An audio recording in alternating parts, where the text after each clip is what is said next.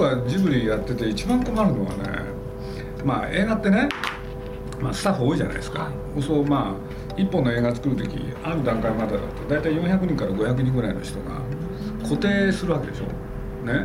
そうするとね結局その人件費がね何ヶ月かかるかっていうのが制作費なわけですよ。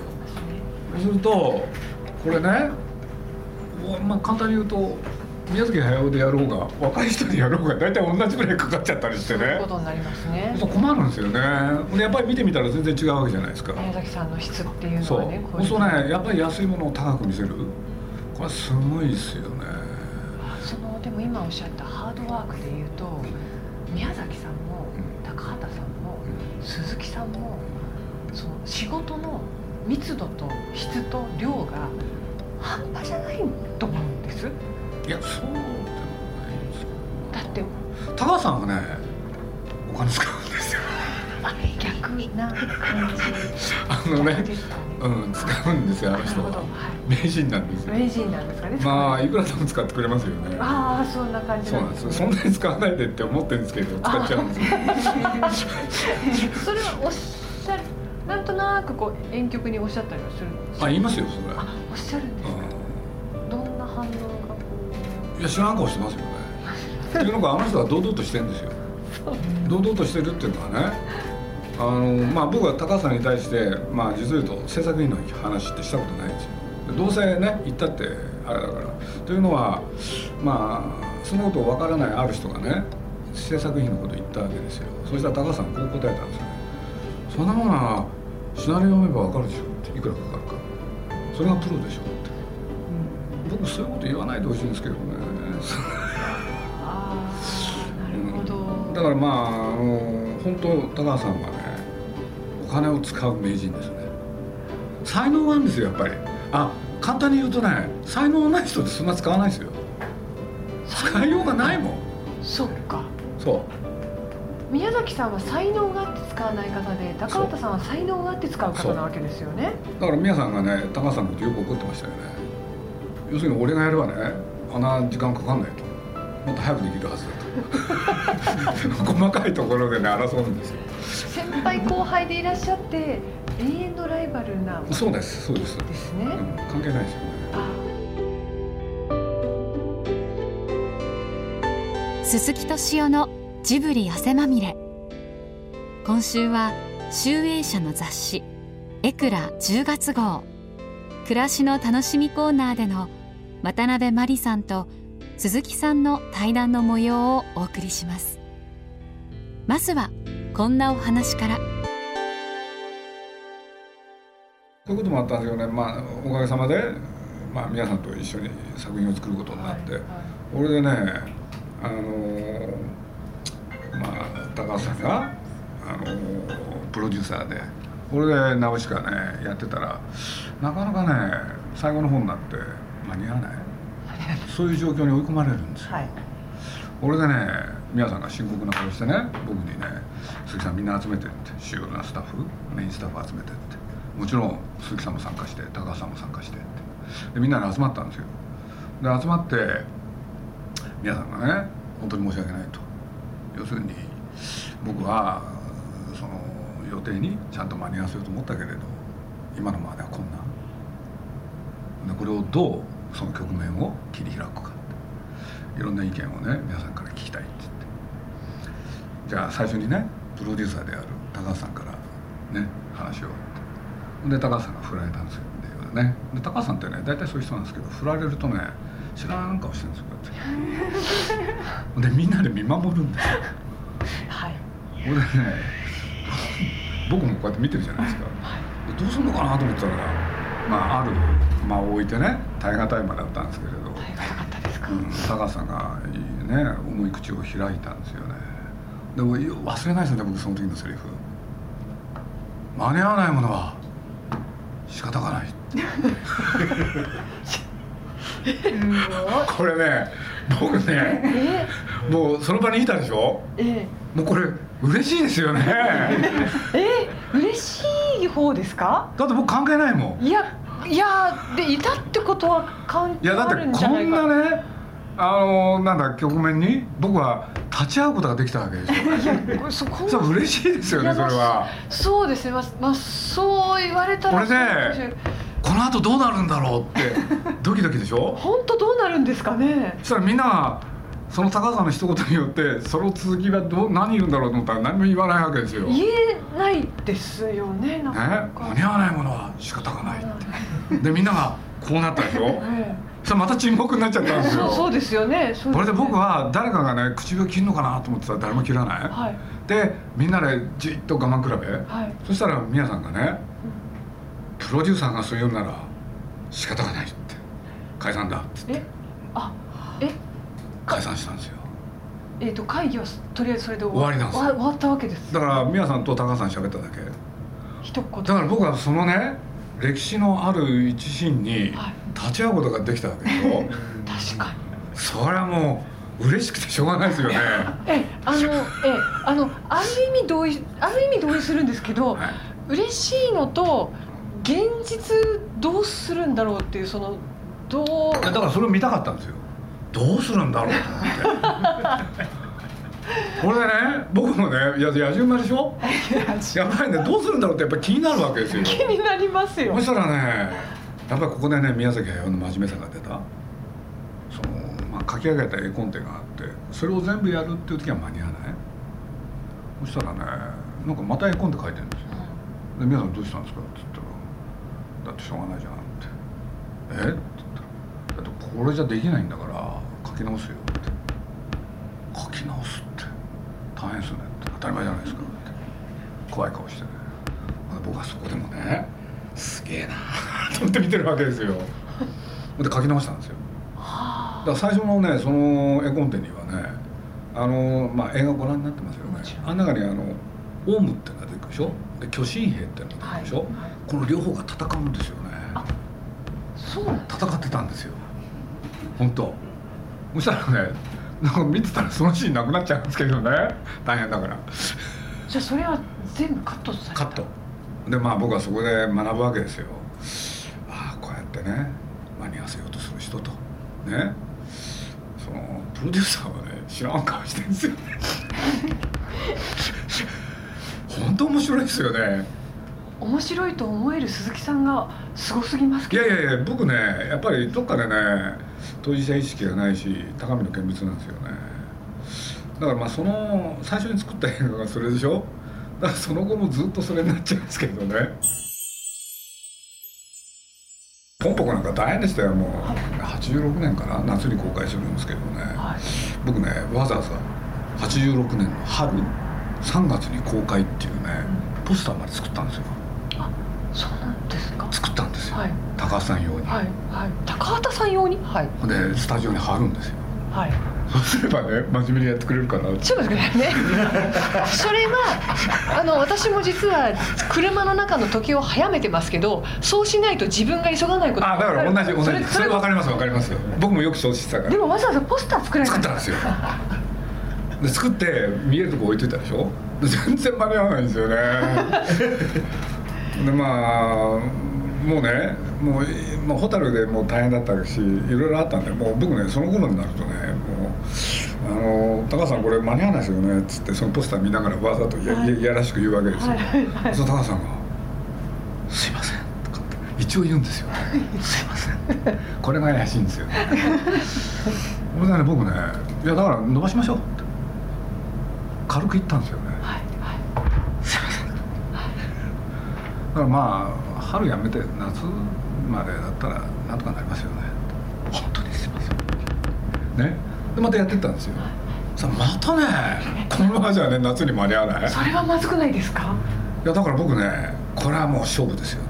どどうしよう。というのはもうね8 7月の何日に全国ね何百館という映画館が全部決まってるんですよ。はいでさすがに僕も困るでしょ。困りますよ。で困ったんだけれどここは男の子でしょ。男の子ですけど、ね、男の子だし、まあ、先ほど来お話ししてるようにねこう言ったら高橋さんなんて答えたってなるわけです。よはい。僕高橋さんに言いましたよね。間に合いませんね。ってうんそしたら高橋さんが「そうですか」っ ていやこれね一回伸ばしてね。で今回。まあ一回やってるから大丈夫ですかねってだから伸ばしましょうって言ったんですよ。伸ばしましょうとおっしゃったんですか？賭けですよ。そしたら？いや二度目ですよね。大丈夫じゃないですよね。えどうしたんですか？いや後悔したいって。後悔したいって言ったってだって間に合わないんだからしょうがないでしょっていや頑張りますからだって高橋さんそう言うけど嘘でしょ。っ てそらこの後に僕騙されちゃったんですよ。どうしたら間に合うか鈴木さん。教えてくれませんか？ど うなさるんですかそれで。で僕ねやっぱりそれはね間に合わないでしょ？でいろいろ考えてたんですよ。ついね本音が出ちゃったんです。はい。10分削ればなんとかなりますね。10分ですか？ジブリの生産量ってね大体あの月5分なんですよ。だから10分ってことは2ヶ月分なんですよね。で10分だあの10分削ればね公開に一応間に合うんですけどね。そしたら高橋さんがね僕はどうしたらいいかわからないんでそのカット案を鈴木さんが出してくれないですかね。ってもうね嬉しくて。ここまで嬉しくなっちゃったんですよ。よしという。ねでまあそこでねもう少し我慢するね我慢が足りなかったんですよね。まあじゃあちょっと一応やってみましょうかっつって。これでねあとパンパンパンパン。ってね大体考えてたから簡単なんですよ。で高橋さんとこ持ってってね。これだったら間に合いますね。って。あじゃあありがとうございます。見させてもらいますって。あそうですか。って。これで一日経つじゃないですか。そしたらね次の日なんか遅れてくるんですよね会社ではこれでね僕の部屋やってきたんですよ、はい。で何言うかなと思ったら「鈴木さん」って言うからすごい顔してるんですよ。あどうしどうどうしたんですか高橋さんって。どこをカットするかはよく分かりました。はい。でもってあ？映画がガタガタになりましたねでドキッとで僕ね。いやまあそうかもしれないですよね、これひどい映画ですよね。鈴木さんはこれでやりたいんですか？いや。これをね毎日やるんですよ。そっから延々。あれ疲れましたね。生比べずタリトルはいでも結局ねその削ったままでやりましたけどね。をで公開公開できた。間に合いました。やっぱり誰にもできないと思うんですいけど。やいやいやそんなことない。だから僕ね同時になんですよ。あの一人二役やってるんですよその時。はい。で一人二役っていうのは、まあ、そんなことを監督にね無理を頼まなきゃいけないわけでしょ、はいはい。で無理を頼まなきゃいけない一方でそういう局面に自分が立たされてる、はい。そうやっぱりゾクゾクするんですよねだから一人二役でね結構いい役回りなんですよ。で一番頭にきたのはね、は忘れもしないですよ。何ですか？あのポニョを歌った藤巻っていうね、はいはいはい。これは箱物の男なんですけど、はい。この男がねあの僕のとこやってきてね、はで最初の絵コンテ読んでたんですよ、はい。でカット版見てね、あの高橋さんとこへ僕と高橋さんが喋ってたら「あれなんでカットするんですか？もったいない」とかなんか言ってね何も知らない。ねまあこのタイミングで言うなバカ野郎っていう。バカ野郎ですよ。もう殺したくなったんですよねあの時は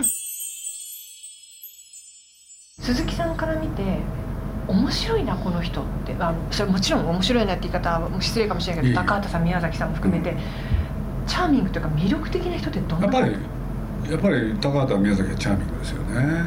チャーミングでキュートで。だからあの氏家さんもそうでしたよ、うん。でみんな特徴する特徴的なのはみんな威張らないですよね。やっぱり人生でいろんなことを知ってる人って面白いですよねでやっぱり修羅場をくぐり抜けてきた人も面白いしやっぱり好きなんでしょうね。なんか 好きなんですよ。だからそこの場にね自分もね立ち会うことができると思うとやっぱりワクワクするんですよね。だって偉い人たちってみんなね大変な局面に立たされるの好きだと思うんですよ。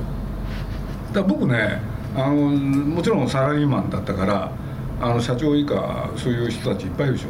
そうするとねなるだけ大変な事件を設定してねそこでその方が活躍できるように僕努力しましたよ。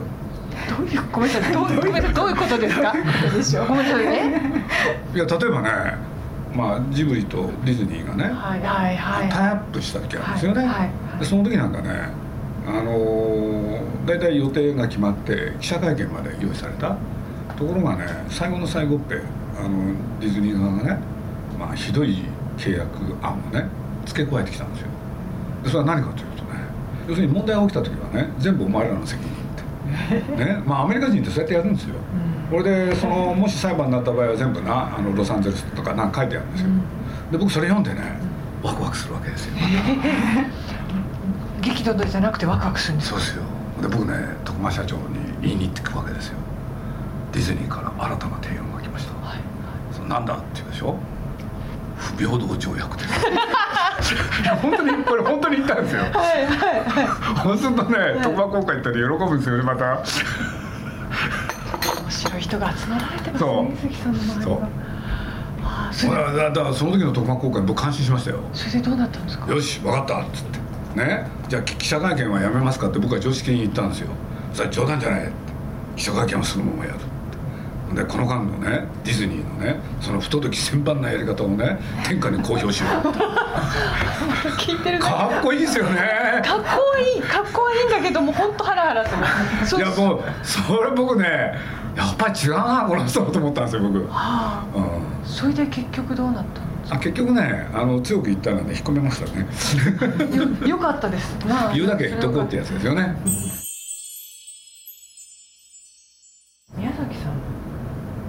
違う形かもしれないけどまだまだすごく作られたいんじゃないですか。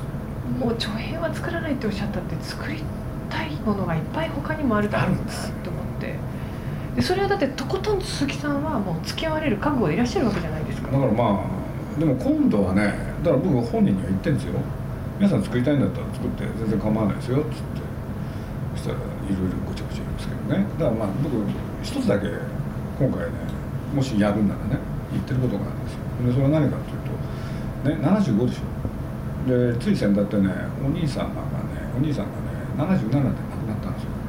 だから次作る時はそういうことも覚悟しなきゃいけない。ということはいろんなとこからお金を出してもらってそれで映画作るわけにいかないんで自分たちであるお金で作りましょうって言ってるんです。そうすりゃね途中で死んだっていいし。ね。出来上がったものがねいろんなこと考えなくていいし。なんていうことは僕言ってるんですけどね。どうしても作りたいんだからね。鈴木さんこうやって高畑さんとか宮崎さんとか言葉にしちゃうプロデューサーですけどとことん関わるんだって決められたのっていつなんですか？出会われた時。やっぱりナウシカなんですかね。僕ねやっぱり人間って自分のなんだ吐いたセリフに自分が縛られるじゃないですかっていうことがあって僕ねナウシカの時にねついね映画終わっていろいろあったんですけど一言言っちゃったんですよね。でそれ言ったことセリフって何かっていうとまだナウシカがね成功するとも何とも分かんない時期だったんですけど落ちぶれても付き合いますからねって言っちゃったんですよね。その言葉にね自分が縛られてるんですよ。怖いですよね。言霊ですね。そう。だから言わなきゃよかったいや本当鈴木さんの話し方って毎回聞くもんですけど英語的ですよね。英語英語の文法のようにすごく分かりやすい話し方をなさるんですよ。どうあと動画っぽい動く絵みたいな話し方をなさるこの間もそれ言われたんですよある人に。あそうですか？僕のラジオを聞いててまるで英語だって。うん。英語っぽい話し方をなさる。えなんでそうなったんですかね。あのね。僕英語できないんですよあの家庭教師はねなさってたんですでもこれ頭脳明晰じゃないと話せないんですよ。これはこういうことだってからって言ってこれを説明するってできないんですよ。まあ、だらだらだらだらだらだらだらだらなってどうなるかわからないっていうのが普通なんですけどそうじゃなくてこれはね今から言うのはこれとこれとこれだからねって言って言っていくっていう整理の仕方通訳の方がすんごい助かるっていうあそうですそうですそうですそうそうですそれはよく言われますね外人とね知り合ったことが原因かなと思うやっぱり記者さんだったからじゃない？あとやっぱりご自分でもイラスト描かれてそれあ頭の中に動画があってこういうふうになって配列になってるのかなとか思ったりしながら聞きますけどね。自分じゃ全く意識してないんででもともとそうだったのか最近そうだったのか分かんないですけどね、うん、なんか英語だって言われますね。だからあのつい先だったらディズニーの人にね変なこと言われちゃって。鈴木はいつからアメリカ人になったんだって。言われてそうなんだ。これいい喜んでいいんだかなんだか。いやもう確実にいい面だと思いますけどねそれは。そのってお父様からですかお母様いやいやそんなのはあれですけれどね。どうしてそう思ったのか分かんないですよね。いやその話し方って本当になかなかできない。えー、本当にね英語だってある人には岩波書店の、ね、編集者から言われたんですよ、そうですよねあそうなんだ分じゃ自覚してないからねびっくりですよね鈴木さん。からご覧になったらレッドタートルはどういう作品なん。ですかまあこれこん。なこと言うとあれかもしれないけどやっぱり女は偉いなっていうね女は偉いあ女は偉い高畑さん。はみん。な薄々気づいていると思うけれども女は全て赤いカメラって書いてらっしゃいますよねそう書いてました鈴木さんのページの次のページにすごく称賛したあ確かに高畑さんはこう思ってらっしゃるだろうなと最後の最後にみんな薄々気づいてると思うが女はみんな赤いカメラって書いてらっしゃいましたそのおこぼれで男は生きてるんですから。そうですか。そういうもの。だって生命を生み出しちゃうとかねすごいですよね女性って。男はかなわないですよ。男の人がいないと生み出せないですけれど。もけどなんとかなりますよならないですそういうものですかね。なんとかなるってワードがいっぱい出てきてますけど僕ねやっぱりあれレッドタートルってマイケルの自伝だと思うんですよね。自分の奥さんとの関係？間違いないですよ。あれたまたま私あのフジテレビに主人がいて、うん。この人は、えっと「踊る大大捜査線」という映画をあはい映画じゃないドラマを亀山と一緒に作っていた人なんです。はい、でちょっと見てほしいと思って一緒に行かないかって言って、うん。で東宝が「大丈夫です席用意できます」って言われたので、翌週もう一回見に行ったんですありがとうございます。いやいや。なんかそそこらちらっと聞きました。2回ご覧になってあすいません、はい。そうなんです。そでありがたいです。そしたら、うん。主人が、多分これ好きなんだなって言われてどんなどんなどうどうしてどうしてっていうふうにその後聞いてこの監督とかこれをプロデュースする鈴木さんとかが何を言いたいんだろうっていうのをすっごい久しぶりにこんなに頭使ってみた。ってあそうなんですか。言われて。あ嬉しいですね。ありがたいですね。そう言われるとこれもしかしてまた鈴木さんすごいチャレンジングなというか難しいですよ喧嘩売ってんのかなっていうぐらい今ってテレビ見ていてわからないこと個もないんですよ、はいはいそうですね。それで主人なんかそれが非常にこうじぐじたる思いああよくわかがあってるすごくわかる。全部言葉が出るし、うん。絶対飽きないように23秒で画面が変わるし、音楽とかもそうなんですわかるわかる。でドラマなんかは全て説明台詞にさせられもうみてんなそうするんで頭きてるんです医学用語でもちょっとでも医学用語入るとダメって言って書き直させられるとかっていうのがあってそれを考えるとセリフが何もない。めちゃくちゃですよね本当はあったんですよね。いやそれを全部削られたっていうのを聞いて高畑さんす鈴木さんもそれでって伺って。あれ一番なくすためにね努力したの僕なんですよ。ねない方がいいやと思ったんですよ。そういう意味で言うと高畑さんと鈴木さんと宮崎さんと出会われた頃のその大学ノートに書くとか読むとか映画見るとかっていうそういう時間が今結構なくなってるんだろうなってみんな。うん。テレビ見ながら。僕よく映画見てますけどね。だから多分若い世代とかきっとないんだろうなと思うんですけどそういうものに対しての挑戦状みたいな映画だなって思います。ありがとうございます。そういうなんかこう。そんな風に言っていただいいたら。やでもとても面白かったですそういう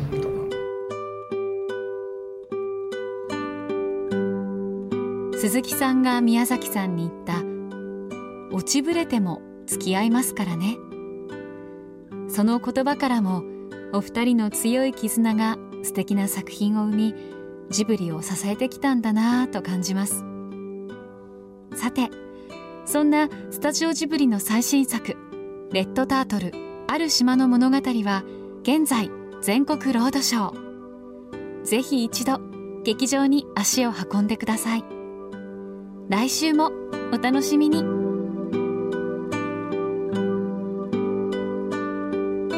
鈴木敏夫のジブリ汗まみれ。この番組はウォルト・ディズニー・スタジオ・ジャパン。ローソン。アサヒ飲料。日清製粉グループ。au ブルボンの提供でお送りしました。